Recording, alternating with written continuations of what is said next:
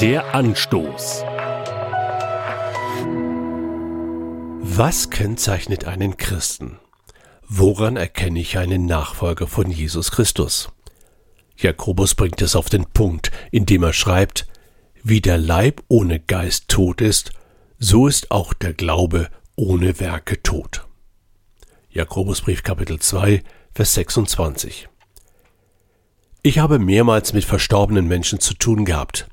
Wenn ich eines mit Sicherheit sagen kann, dann ist es dieses. Vor mir lag eine sterbliche Hülle. Der eigentliche Mensch, sein Wesen, das, was ihn ausgemacht hatte, war weg. In der deutschen Sprache gibt es dafür eine treffende Beschreibung. Seelenlos.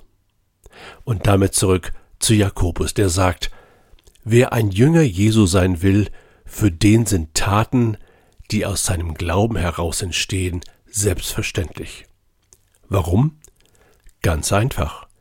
Nachfolge ist mehr als ein seelenloses Fürwahrhalten von Glaubenssätzen. Theoretisches Wissen gehört sicher dazu, aber mein Glaube hat viel damit zu tun, wie ich mich verhalte. An dieser Stelle wird es ungemein praktisch.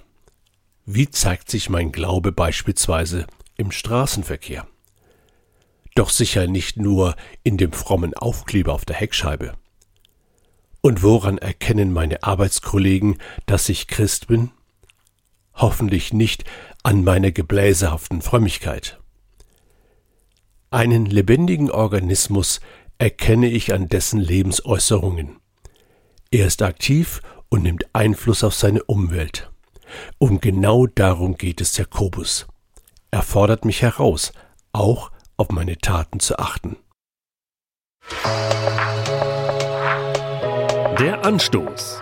Auch als Podcast auf erfplus.de. ERF Plus. Tut einfach gut.